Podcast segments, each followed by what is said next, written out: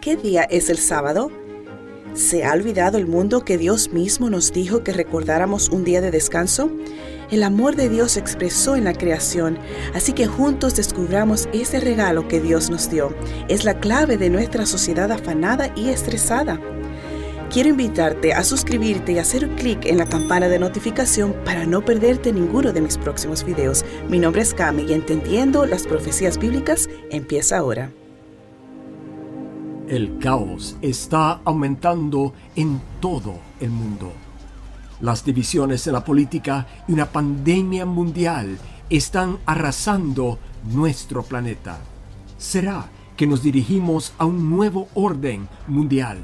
Únase a la oradora internacional Cami Utman en un viaje para descubrir la verdad bíblica y esclarecer las respuestas clave a sus preguntas bíblicas. En los viajes de Cami alrededor del mundo ha documentado milagros increíbles mientras enfrenta situaciones de vida o muerte. Únase a nosotros para la serie titulada Entendiendo las Profecías Bíblicas 2.0. Juntos veremos cómo la profecía bíblica se está cumpliendo más rápido que nunca y cómo podemos tener esperanza para el futuro. Hola, soy Cami. Bienvenido. ¿Has sido bendecido por entendiendo las profecías bíblicas? Espero que sí. Asegúrate de contarle a tus amigos sobre estas presentaciones. Entendiendo las profecías bíblicas es una serie que continúa que cubre las mayores profecías de la Biblia. Asegúrate de visitar awr.org Bible para encontrar recursos maravillosos para crecer espiritualmente, así como para ver todos los programas anteriores. En la última presentación aprendimos que el camino de Dios, la ley, es eterna y en realidad es su propio carácter. Dios escribió la ley de los diez mandamientos para que pudiéramos disfrutar vida abundante. Él quiere que compartamos su carácter. Lo que es realmente interesante para mí es que hay miles de leyes hechas por el hombre en el mundo, pero Dios, en su infinita sabiduría, ha resumido su ley en solo diez mandamientos podemos ver que muchos de nuestros códigos de leyes modernas están basados en las leyes de Dios. ¿Te sorprendería que uno de los mandamientos haya sido casi olvidado por completo? La presentación de ayer, El Camino, proporciona la base para el tema de esta noche. Mi equipo de video y yo visitábamos un pueblo remoto en Madagascar para documentar el impactante viaje de Mama Sisit, una vez que ella aprendió lo que aprenderás esta noche. Mantente en sintonía, esta historia viene. Quiero recordarte que puedes hacer clic en el enlace de abajo para hablar con nuestros instructores bíblicos en línea e inscribirte en nuestra escuela de la Biblia en línea o enviar un pedido de oración, ya que nos encantaría orar por ti. Oremos ahora para comenzar a estudiar el sello auténtico. Padre Celestial, Rey del universo, Rey de nuestros corazones, Señor, muchas gracias por darnos tu palabra, para guiarnos a través de este mundo oscuro, para que tú seas nuestro faro, Señor. Al estudiar el sello auténtico es importante tener mentes claras para poder comprender tu verdad, Señor. Guíanos de tal forma que cada oyente esté imbuido por el Espíritu Santo ahora mismo, ya que deseamos conocerte más y entregarnos completamente a ti hoy. En el precioso y poderoso nombre de Jesús. Amén. Ahora, me siento impresionada decirte que mi intención al estar ante ti es compartir solo la verdad directamente de la Biblia. Ahora, algunas de estas verdades pueden ser nuevas para ti, como lo fueron antes para mí, pero quédate aquí, amigo. Te prometo que te hablo de corazón por amor a la honestidad y la integridad.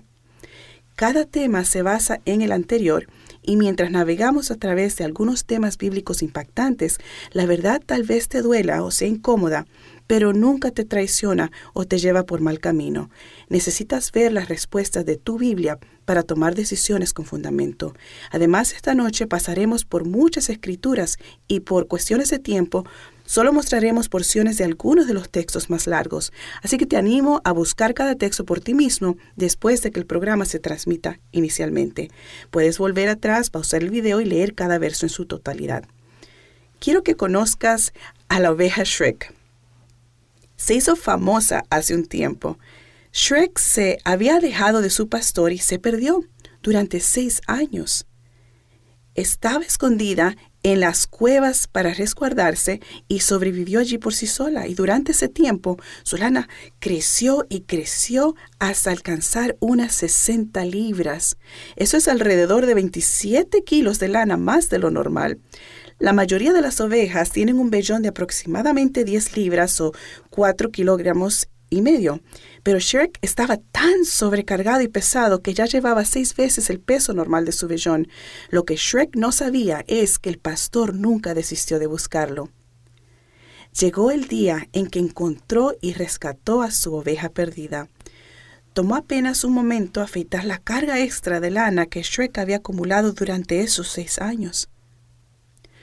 Amigos, en Mateo 11, 28 al 30, Jesús dice, Vengan a mí todos ustedes los agotados de tanto trabajar, que yo los haré descansar. Lleven mi yugo sobre ustedes y aprendan de mí que soy manso y humilde de corazón y hallarán descanso para su alma, porque mi yugo es fácil y mi carga es liviana. Amigos, vamos a librarnos de nuestra carga esta noche por nuestro Pastor Jesús al dejar que su verdad nos libere. Recordemos nuestro lema si está en la Biblia, yo lo creo. Si no está de acuerdo con la Biblia, entonces no es para mí. ¿Te sorprendería saber que Dios tiene un símbolo especial, un sello o una marca que Él coloca sobre su pueblo? ¿Te impactaría saber que a menos que una persona tenga esta marca cuando Jesús regrese, no podrá entrar en el reino de los cielos? Quiero que empecemos leyendo en el último libro de la Biblia, donde desvelaremos una profecía de los últimos días. Apocalipsis 7, 1 al 3, un poderoso ángel ha ordenado que los vientos finales de guerra y destrucción no se desaten sobre nosotros hasta que algo muy importante haya sido completado. ¿Qué es esa cosa tan importante? Leamos Apocalipsis 7, 1 al 3. Después de esto vi a cuatro ángeles que estaban de pie sobre los cuatro extremos de la tierra. Estos ángeles impedían que los cuatro vientos de la tierra soplaran sobre la tierra, o sobre el mar, o sobre todo árbol. En lenguaje simbólico, los vientos representan la guerra, la lucha y la destrucción. Versículo 2. Y vi que otro ángel subiendo del oriente tenía el sello del Dios vivo. Hmm. Y con gran voz llamaba a los cuatro ángeles, los cuales habían recibido el poder de dañar a la tierra y al mar. Les dijo, no dañen la tierra, ni al mar, ni a los árboles, hasta que los siervos de nuestro Dios les hayamos puesto un sello en la frente. Pues bien, el ángel dice que Dios no permitirá que la destrucción llegue sobre la tierra hasta que su pueblo haya recibido su sello. ¿Dónde será presentado este importante mensaje que incluye la verdad sobre el sello, el signo o la marca de Dios? Veamos Apocalipsis 14:6. Luego vi otro ángel, el cual volaba en medio del cielo, tenía el Evangelio eterno para predicarlo a los habitantes de la tierra, es decir, a toda nación, raza, lengua y pueblo. ¡Qué tarea colosal! Pero Jesús dijo en Mateo 28, 18 y 19, Toda autoridad me ha sido dada, por tanto vayan y hagan discípulos a todas las naciones. Los términos signo, sello y marca se usan indistintamente en las escrituras, todos representando lo mismo. Aquí hay algunos ejemplos de esto. Romanos 4:11 dice, como señal, como sello de la justicia por la fe. Otro ejemplo, Ezequiel 9:4, Pon una señal en la frente. Apocalipsis 7, 2 y 3 habla sobre un sello del Dios vivo y de sellar a los siervos. Entonces, ¿qué es un sello? ¿Cómo se usa a veces en sentido figurado? Efesios 1.13 dice, luego de haber oído la palabra de verdad, que es el Evangelio que los lleva a la salvación, y luego de haber creído en él, fueron sellados con el Espíritu Santo de la promesa. Efesios 4:30. No entristezcan al Espíritu Santo de Dios por el cual ustedes fueron sellados para el día de la redención. Bien amigos, ahora en la Biblia se hacen dos usos en sentido figurado de la palabra sello. Primero, un sello puede ser una verdad o un requerimiento de Dios. Y segundo, un sello puede indicar la propiedad y aprobación de Dios. En la antigüedad, un sello era usado para indicar la propiedad, para indicar la intención genuina y para mostrar autenticidad. Y el sello de Dios que pone en la frente de sus verdaderos seguidores indica que le pertenecemos. Somos seguidores genuinos, de confianza y auténticos de Cristo. Y poner su sello en la frente implica que el que ha sido sellado tiene un compromiso total con Dios y su voluntad, con los principios de su gobierno no por ninguna tradición o costumbre, sino, y no solo para simple exhibición. Mateo 7:20. Así que ustedes los conocerán por sus frutos. Nuestras acciones muestran a quién pertenecemos realmente y a quién realmente adoramos. ¿Cuáles son las tres cosas que contiene un sello gubernamental? Bien, los sellos del gobierno se usan para identificar oficialmente las leyes nacionales y autorizar documentos legales.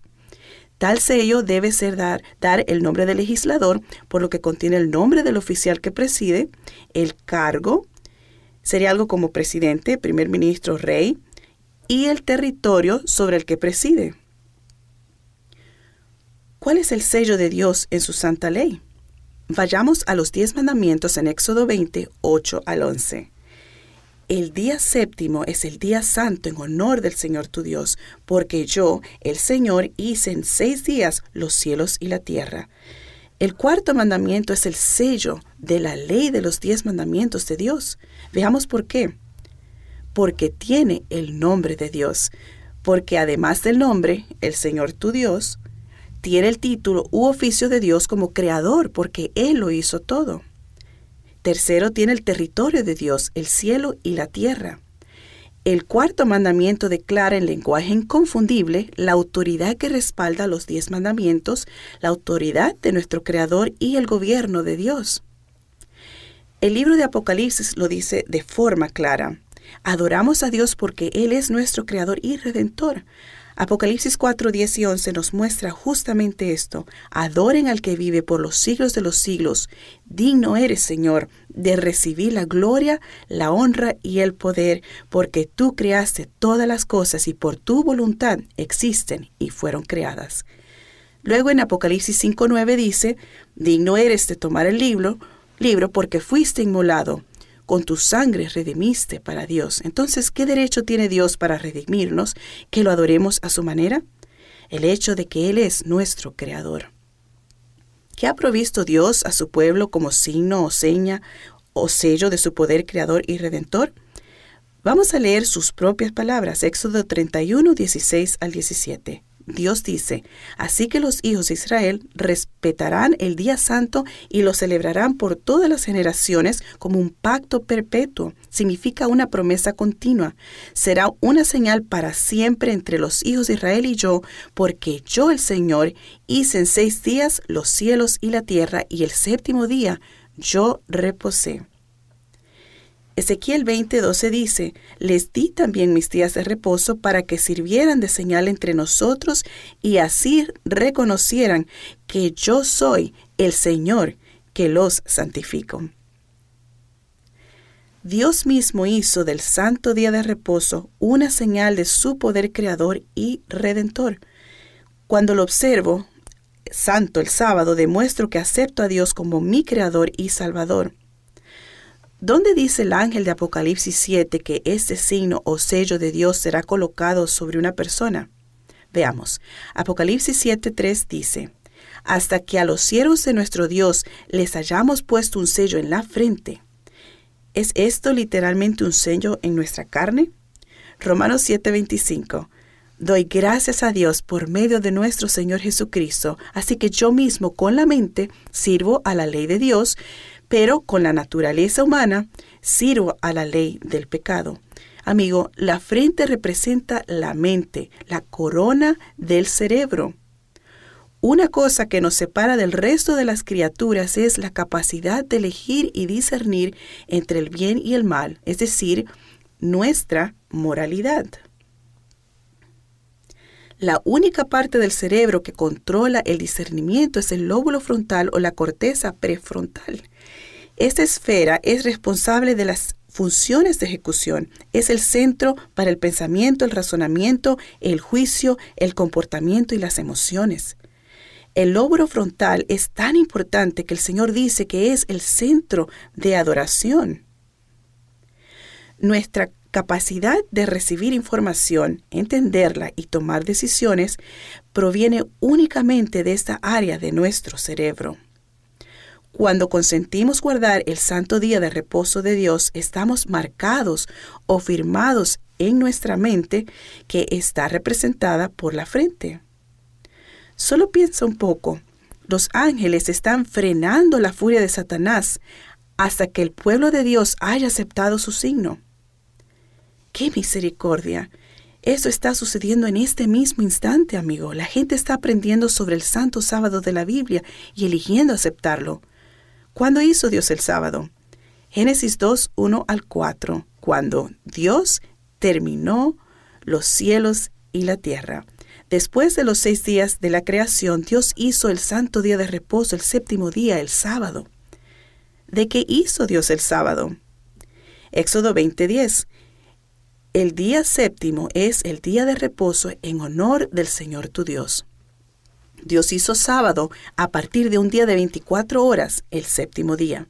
Está hecho de tiempo y tiempo es lo que se necesita para desarrollar una tierna y cálida amistad con tu Señor. Él me ofrece 24 horas a la semana de su incalculable tiempo para que Él y yo podamos llegar a ser amigos íntimos. Es como un matrimonio. No puede tener éxito a menos que los integrantes pasen tiempo juntos.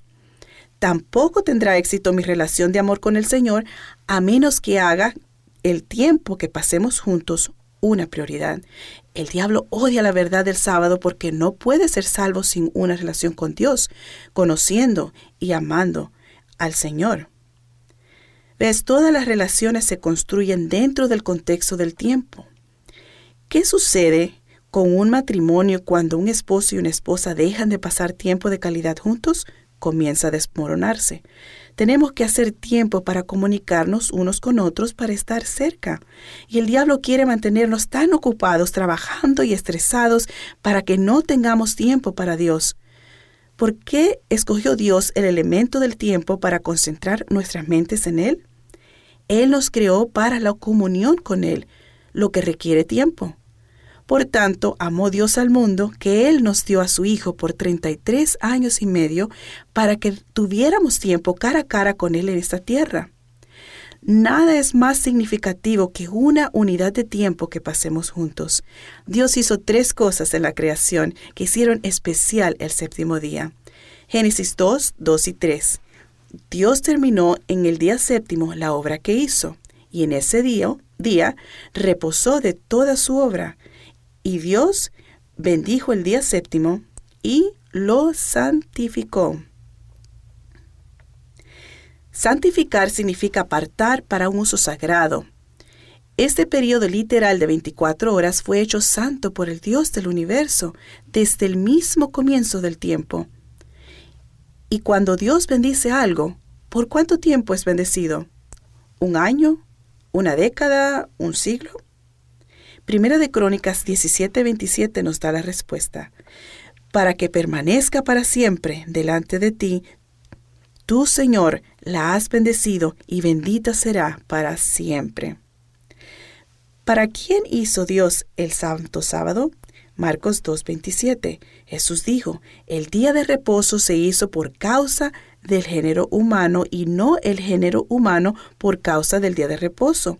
Cuando piensas en eso, el hombre fue creado en el sexto día y el santo sábado fue hecho para el hombre el día siguiente, el séptimo. ¿El santo sábado fue hecho solo para judíos? Cuando Dios hizo el sábado, no había judíos ni gentiles, solo la humanidad. Dios hizo el santo sábado para Adán y todos sus descendientes. Eso nos incluye a ti y a mí. Veamos cómo los mandamientos de Dios existían antes de Moisés en el monte Sinaí. Vemos en Éxodo 16 que los israelitas han escapado de Egipto y ahora están vagando por el desierto. No hay fácil acceso a la comida, así que claman a Dios por ayuda. Por favor, tienen hambre. En respuesta, Dios promete en Éxodo 16:4 proveerle de maná o pan dulce del cielo que debe reunir por seis días.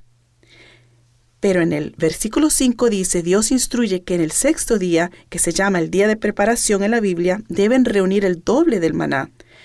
Más tarde, en los versículos 25 y 26, Dios advierte que no habrá cómo encontrar maná en los campos el séptimo día porque es el santo sábado. Y el versículo 30 nos dice por qué. Ellos mantuvieron el séptimo día santo descansando de toda obra. El maná nos muestra hoy que el pueblo de Dios sabía guardar el santo sábado antes de que los mandamientos fueran entregados en el monte Sinaí, hecho que apreciamos cuatro capítulos más tarde en Éxodo 20. Verás, para entonces era un recordatorio. Dios escribió en tablas de piedra, no en la arena o en un pedazo de papel. Su ley es para siempre. Éxodo 28. Te acordarás del día de reposo y lo santificarás. Es el único mandamiento que comienza con el verbo recordar porque Dios sabía que la gente lo olvidaría.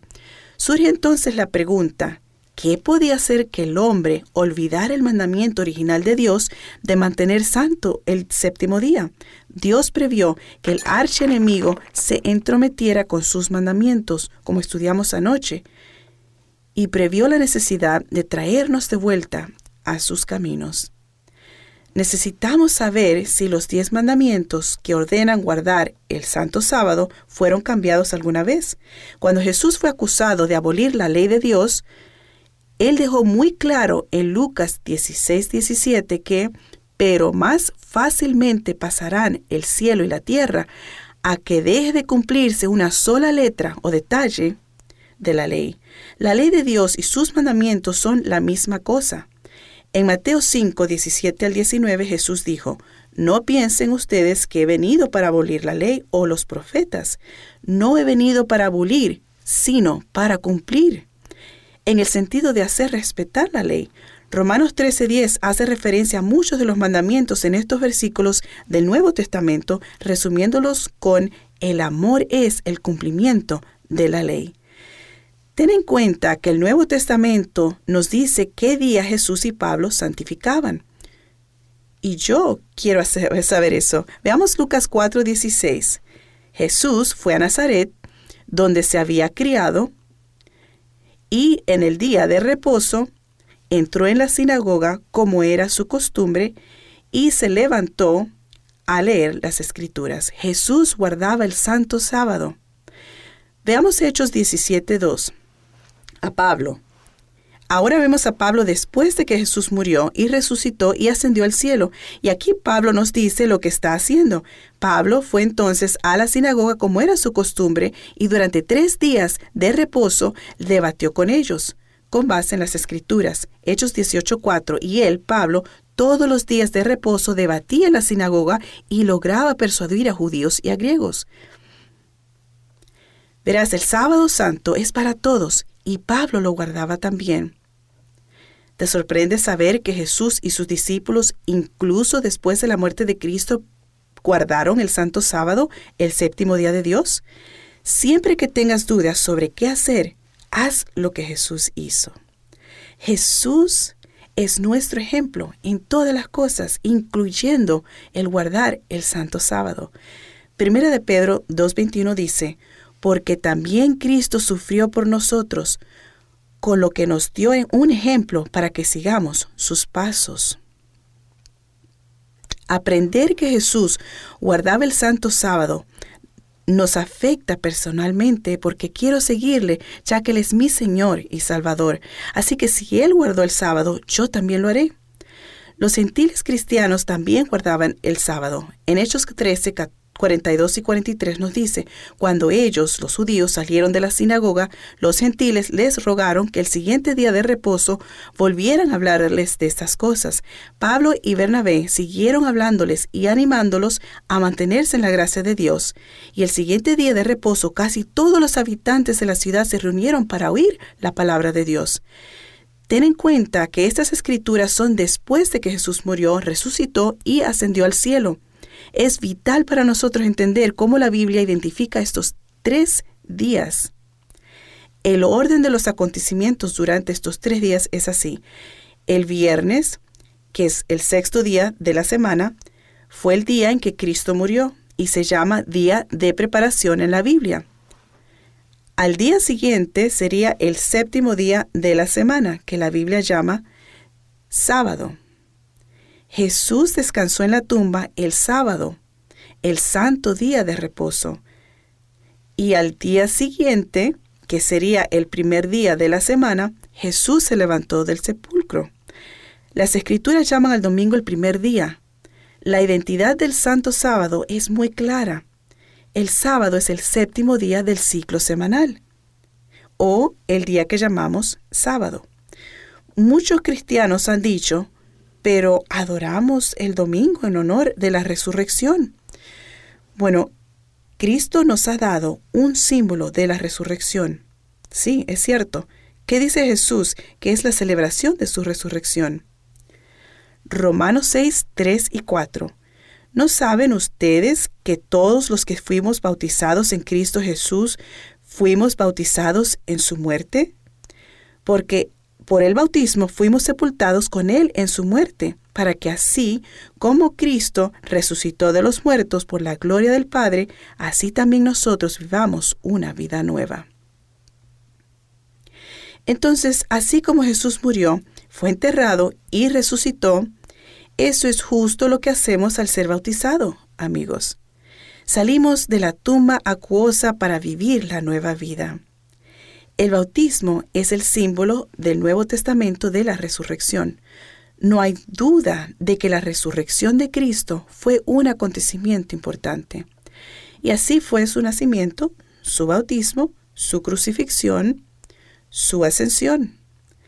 ¿Sería lógico que Jesús cambiara su santo día de reposo en cada evento importante de su vida? Es curioso, entonces, ¿Por qué tantos cristianos adoran el primer día de la semana? Aquí hay evidencia de que Jesús no planeó cambiar el sábado en el momento de su resurrección. Un día Jesús reunió a sus discípulos y habló de la destrucción inminente de Jerusalén. En Mateo 24:20 Jesús dice, Pídanle a Dios que no tengan que huir en invierno ni en día de reposo. ¿Por qué? ¿Qué sentido tendría para Jesús decir a sus discípulos, pídanle a Dios que no tengan que huir en el día de reposo, sino iban a guardar el sábado? No tendría ningún sentido. Pero ¿por qué dijo eso? Verán, si todos estuvieran venerando el santo sábado juntos en un solo lugar y los ejércitos romanos atacaran la ciudad, ¿qué habría pasado? los ejércitos romanos los habrían destruido. Jerusalén fue destruida en el 70 después de Cristo, años después de que Jesús ya había ascendido al cielo. Desde el principio, Dios usó el sábado como pacto con su pueblo. Pensemos en esto. ¿Cuántas personas debe haber para celebrar un pacto contrato? Dos. ¿Puede una de las partes cambiar el contrato? No. ¿Podemos entonces cambiar nuestro pacto con Dios sin su confirmación? Permítame ilustrar esto. La palabra santificar, que significa apartar, se usa cuando hablamos del santo sábado y del matrimonio, cuando una mujer es apartada o santificada para un hombre. Imaginemos una ceremonia de boda ahora mismo. El elegante novio está emocionado ya que está a punto de casarse con su hermosa novia. La mujer con la que ha elegido casarse tiene seis hermanas. Después de la ceremonia está esperando ansiosamente en el carro, emocionado para ir a la luna de miel, y una de las hermanas abre la puerta del coche y se desliza hasta su lado y dice, vámonos. Él la mira asombrado y responde, no me casé contigo, me casé con tu hermana. Ella responde, ¿y cuál es la diferencia? Soy una de las siete. Amigos, ¿la diferencia importa? Sí, para la pareja casada, ciertamente sí. Solo había una que fue santificada, una que fue escogida, una mujer que el novio apartó para sí mismo. Las siete mujeres no eran iguales, al igual que no todos los días son iguales o fueron creados de la misma forma. No nos confundamos y malinterpretemos el único día especial entre los siete. En nuestra sociedad, el término Día del Señor se ha conectado al primer día de la semana, o sea, el domingo en parte porque cuando algunos leen en Apocalipsis 1.10 en el día del Señor, que debajo el poder del Espíritu, se hacen muchas suposiciones. Este versículo no dice que el primer día de la semana sea el día del Señor. Los seres humanos pueden tratar de definir el día del Señor, pero el que mejor sabe el significado real es Jesús. Dejemos que lo defina. Mateo 12, 8. Porque el Hijo del Hombre es Señor del día de reposo. Marcos 2.28, de modo que el Hijo del Hombre es también Señor del día de reposo. Lucas 6.5, el Hijo del Hombre es también Señor del día de reposo. Isaías 58.13, 13, si en el día de reposo, que es mi día santo, te refrenas de hacer tu voluntad y lo llamas día santo y glorioso del Señor podemos ver claramente que el día del Señor es el santo día de reposo, el sábado, el séptimo día. Más de 100 lenguas antiguas y modernas nombraron el séptimo día de la semana con nombres que se originan de Shabbat. Aquí hay solo unos pocos, árabe, sabet, español, sábado, ucraniano, subota. No importa dónde estés en el planeta, los diferentes idiomas explican que el santo día de reposo es el sábado, el séptimo día de la semana. Según fuentes fidedignas como el Observatorio Real de Greenwich en Inglaterra y el Observatorio Naval de los Estados Unidos, el ciclo semanal nunca ha cambiado. Además, pensemos en el sistema solar de nuestro planeta. Medimos nuestro ciclo anual por la Tierra orbitando el Sol. El mes es por la Luna orbitando la Tierra y el día es por la Tierra girando sobre su eje cada 24 horas. Pero, ¿de dónde sacamos la semana de siete días? De la creación en la Biblia.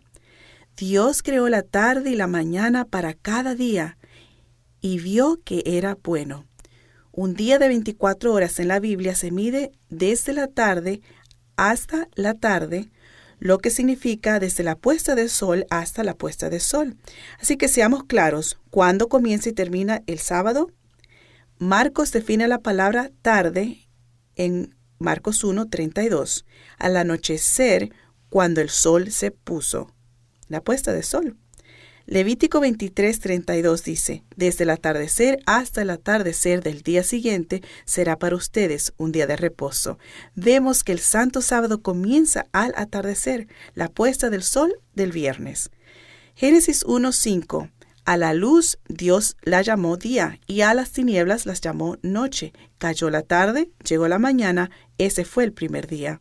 Cuando se habla de un periodo de 24 horas o día, la noche siempre se cuenta antes de la mañana. Así que el santo día de reposo se celebra desde la puesta del sol el viernes hasta la puesta del sol el sábado.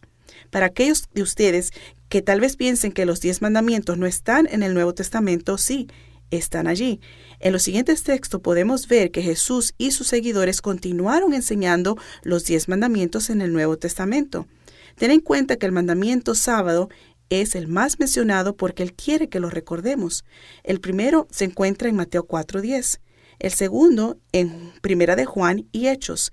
El tercer mandamiento está en Primera, primera Timoteo. Puedes ver que el cuarto mandamiento está en Mateo, Marcos, Hebreos y Colosenses. Amigo, recuerda que luego puedes volver a esta diapositiva, pausar el video y leer cada texto en su totalidad, por favor, en tu propio tiempo, con tu propia Biblia. Los mandamientos de Dios se llaman las diez sugerencias o las diez recomendaciones o qué tal las diez buenas ideas. No basta con tener buenas intenciones, amigos. No basta con hacer lo que tú piensas que es correcto o lo que el pastor te dice que es correcto. La salvación de tu alma está en juego y deberías buscarlas, las escrituras, por ti mismo. Por muy fuertes que sean tus convicciones, por seguro que pueda estar lo que el pastor sabe, lo que es verdad, este no es tu fundamento. La Biblia nos proporciona un camino seguro, siempre señalándonos hacia el cielo. ¿Qué más puede hacer Dios para enfatizar el respeto de su sábado? Lo habló con su propia voz, lo escribió con su propio dedo y envió a su propio Hijo, amado Jesús, como nuestro ejemplo para vivir. Los discípulos lo enseñaron y se mantendrá en la nueva tierra a lo largo de toda la eternidad. Se nos dice eso en Isaías 66, 22 y 23. Así como yo hago que los nuevos cielos y la nueva tierra permanezcan delante de mí, dice el Señor, y día de reposo tras día de reposo, todos vendrán a adorar en mi presencia. Yo el Señor lo he dicho. No puedo esperar ese día. El plan siempre ha sido regresar al jardín, el diseño original de Dios. ¿Cuál debería ser mi motivación para obedecer los mandamientos de Dios? Mi amor por el Señor. Porque Jesús dice en Juan 14, 15, si me aman, obedezcan mis mandamientos. Si mi obediencia no está motivada por el amor, entonces se convierte en pesada carga, lo que resulta en mero legalismo. Guardar el Santo Sábado es un recordatorio semanal de nuestras raíces como hijos del gran Creador, Dios. Como estudiamos previamente los mensajes de los tres ángeles en Apocalipsis, vimos que la advertencia es preparar a un pueblo especial, que sea leal y obediente a los mandamientos de Dios y que estén listos para cuando Jesús regrese. Estas son las personas que tendrán la señal o el sello de Dios, su santo sábado, en sus frentes ya han decidido. Eligen a Jesús, no importa lo que venga. Estas personas guardan todos los mandamientos de Dios y tienen la fe de Jesús. Ellos aman tanto la verdad que hacen lo que sea necesario para mantener santo el día de Dios. Hay un hermoso ejemplo de este amor y dedicación que mi equipo y yo filmamos en Madagascar. Mamá Siset y su marido abandonaron su iglesia dominical cuando surgieron problemas. Un día su marido estaba escuchando un programa de Radio Mundial Adventista cuando escuchó al locutor hablar sobre el Santo Sábado, el séptimo día. Eso lo dejó perplejo e intrigado porque no había oído esto antes. Se anunció que ese mismo programa se iba a retransmitir más tarde esa noche. Inmediatamente buscó a su esposa para decirle lo que había oído. Juntos escucharon atentamente la retransmisión tomando notas cuidadosas. Convencidos por los textos bíblicos que escucharon, comenzaron a viajar de pueblo en pueblo para encontrar una iglesia que guardara el sábado bíblico. Finalmente, alguien sugirió que fueran a la gran ciudad, 45 millas de distancia o 72 kilómetros. Caminaron hasta allí. Después de caminar durante días, encontraron una iglesia adventista del séptimo día y se deleitaron celebrar por primera vez con otros que guardaban el día de reposo santo sábado. El pastor les dijo de una iglesia que estaba más cerca de su aldea, pero estaba sobre una cordillera. Y eso les llevó dos días caminar hasta allí. Hicieron esta caminata agotadora muchas veces y luego decidieron tener la iglesia en su misma casa, a pesar de que sus vecinos se burlaban de ellos. Debido al amor por la verdad y la determinación de seguir lo que dice la Biblia, Mamá Sisit y su esposo han construido tres iglesias para albergar a todos los nuevos creyentes. No se puede exagerar la importancia de este mandamiento, amigo.